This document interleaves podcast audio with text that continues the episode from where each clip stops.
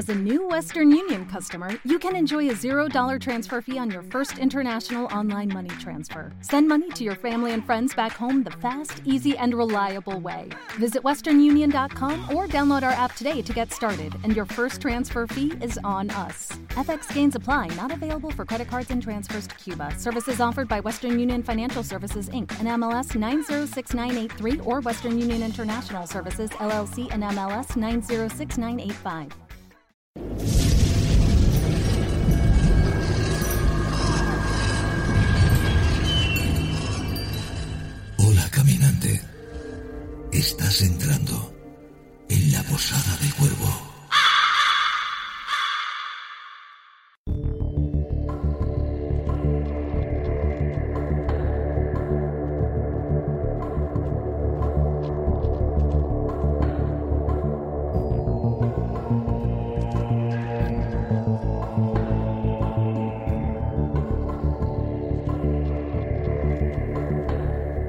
Bienvenidos, caminantes.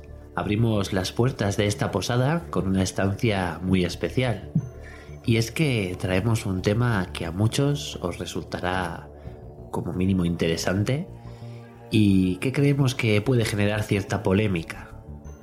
Vamos a empezar dando la bienvenida a nuestro querido posadero. Bienvenido a tu posada, Adrián. Hola Indica, estoy encantado de que me presentes tú porque yo creo que es la primera vez en la historia de la Posada del Cuervo que me presentas. Pues es que creo que es la segunda. Así, ¿cuándo me has presentado? No lo sé, me suena a ver que me, que me obligaste a hacerlo en algún otro momento. bueno, en cualquier caso, estamos de acuerdo en que es una estancia distinta a cualquier otra. Eso lo digo mucho, ¿verdad? Pues sí, la verdad es que es algo que repites bastante a menudo. Pero yo creo que es porque yo creo que de cada tema hacemos algo especial. Pero no en serio.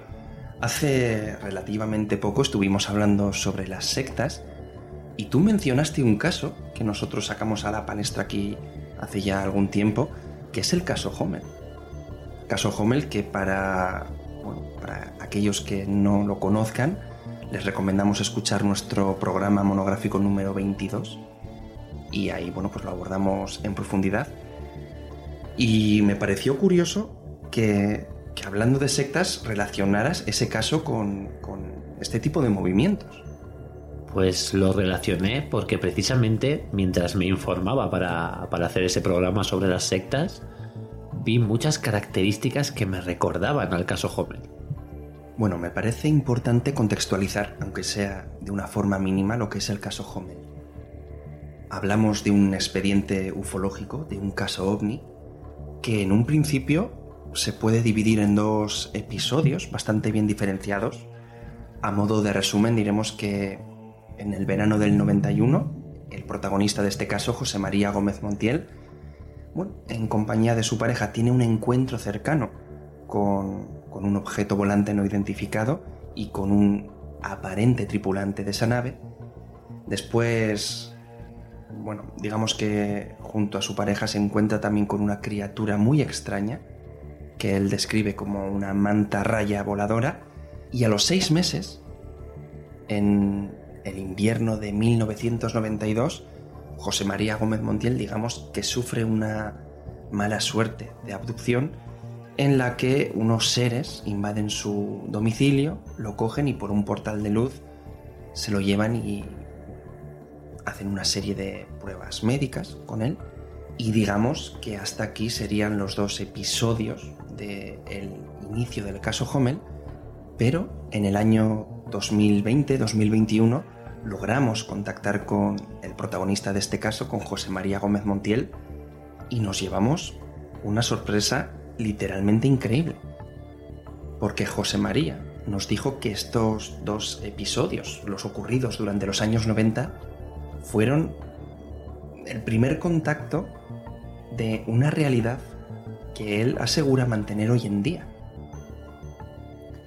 Una realidad que falla por muchos, por muchas partes. Esa historia que tiene él, por lo menos tal y como él la cuenta, tiene muchas lagunas. Bueno, yo creo que en su día ya analizamos el caso de una forma profunda. Insisto, programa monográfico número 22. Quien quiera escucharlo, pues ahí tiene en abierto el programa entero. Pero no estamos aquí ahora mismo para debatir si eso es real o no.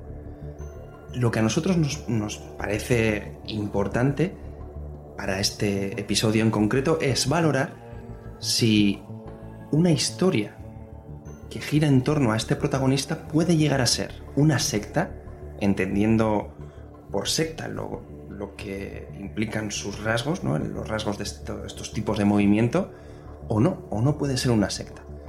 ¿Cuál es la realidad del caso Hommel? La realidad actual que José María Gómez Montiel asegura tener. Pues eh, José María Gómez Montiel asegura estar en contacto con seres interdimensionales, seres que vienen de otros planetas y de otras dimensiones y que le han escogido a él para, pues, para difundir cierta información.